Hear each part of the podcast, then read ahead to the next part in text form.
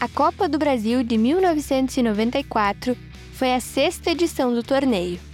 Ela foi disputada entre 18 de fevereiro e 10 de agosto.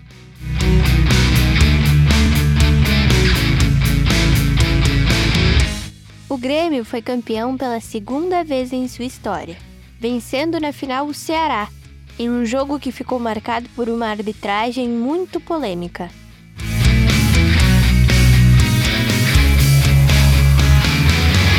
Título, o tricolor classificou-se automaticamente para a Copa Libertadores da América do ano seguinte.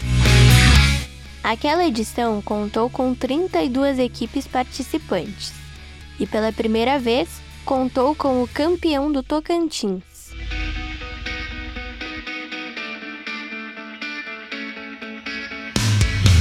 Das seis edições disputadas até então, o Imortal havia chegado em cinco finais e, como em 1989, conquistou a Copa do Brasil de 1994 de forma invicta.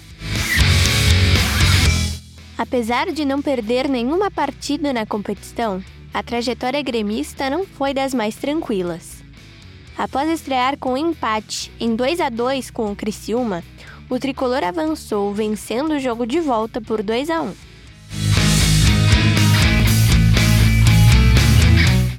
Diante do Corinthians, o Grêmio abriu 2 a 0 no confronto e carimbou a classificação a empatar em 2 a 2 no Pacaembu.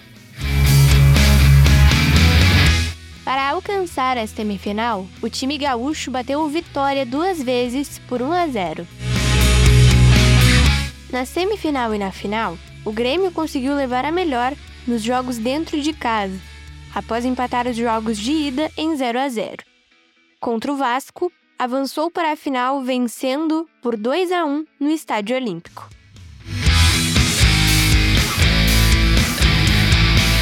Já na grande decisão contra o Ceará, o Imortal contou com um gol de Nildo para fazer a festa do título no Olímpico.